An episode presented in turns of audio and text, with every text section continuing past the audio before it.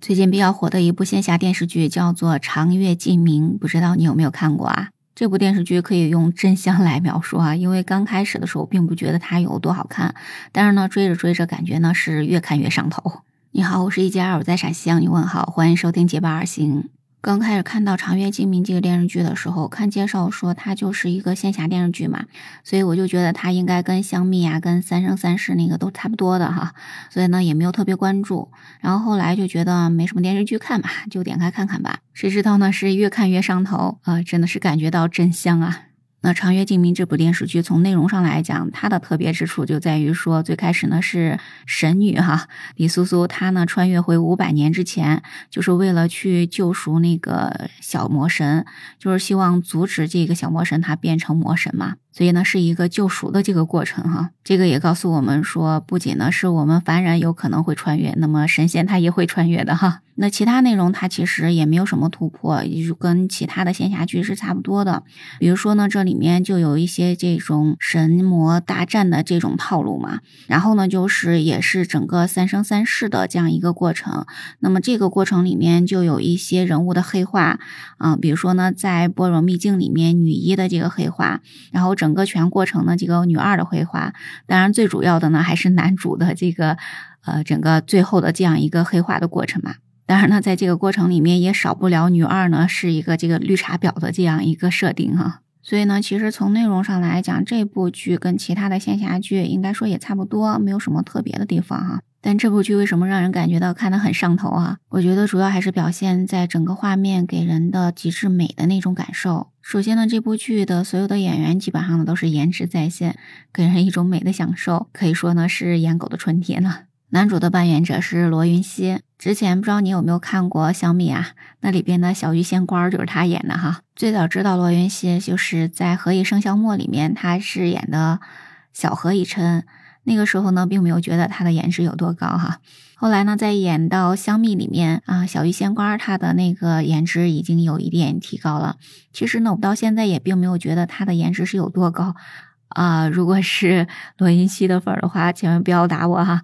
那他吸引人之处呢，就是他的气质是非常非常好的哈，而且呢，他的演技也是提高了很多，每一个眼神都是带戏的，所以呢，给人是一种非常美的享受哈。那女主呢是白鹿演的，白鹿呢近期也是接了很多的剧哈，那么每个剧上她都是那种特别可爱、特别漂亮的那种形象。那男主和女主在一起还是挺有 CP 感的，所以呢大家也都是非常喜欢啊。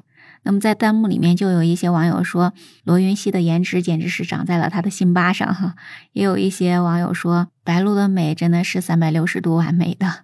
还有很多的网友说，他们俩真的是太有 CP 感了，赶快在一块儿吧。所以整部剧的话，这男主女主的颜值可以说呢是撑起了半边天啊。然后呢，女二呢是陈都灵演的。虽然女二呢在电视剧里面是各种的绿茶婊的表现，弹幕里面被各种的谩骂啊，但是呢，你不能否认的是，陈都灵的扮相还是非常美的。然后这里面特别美的一个呢，就是小狐狸的那个扮相。作为一个小狐妖，她呢当然是非常的妩媚的那种哈，也是非常漂亮的那种扮相，所以呢整部剧给人的视觉感觉还是非常美的哈。当然呢，除了演员的这种美，这部剧给人更好的美的感受呢，就是在于它的场景和服化道。这部剧的美术指导就曾经说，这部剧是分奇幻、现实两部分的，而且呢，都是以敦煌的色彩为基础，用光来贯穿整个世界观的设定的。那这部剧用了十二个摄影棚，占地面积大概是五万平方米。但是呢，因为摄影棚是没有办法达到那种，嗯，衡阳宗它是作为仙界之地的那种宏观壮阔的视觉效果，它是没有办法表现出来的。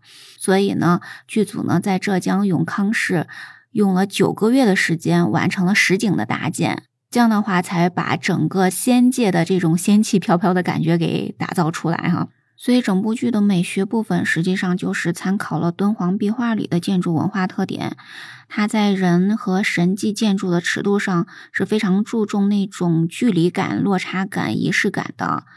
呃，有一种什么呢？就是举头见神与，低头望苍生的那种空间设计的概念。而且呢，整个剧里面的道具制作量也是非常庞大的，总共呢用到的道具是有三万件左右。仅是供男主、女主使用的佩戴的这些道具就有超过上百件。然后呢，在这部剧里面，这个服装也都是非常美的。它是具有非常浓郁的古典的敦煌神话的意境的，这里面呢又有中式美学的一些创新设计，是非常令人耳目一新的。这部剧的服装造型师也说呢，是参考了敦煌飞天的款式、莫高窟壁画的纹样，还有呢丹霞和雅丹地貌的奇幻浓郁的色彩。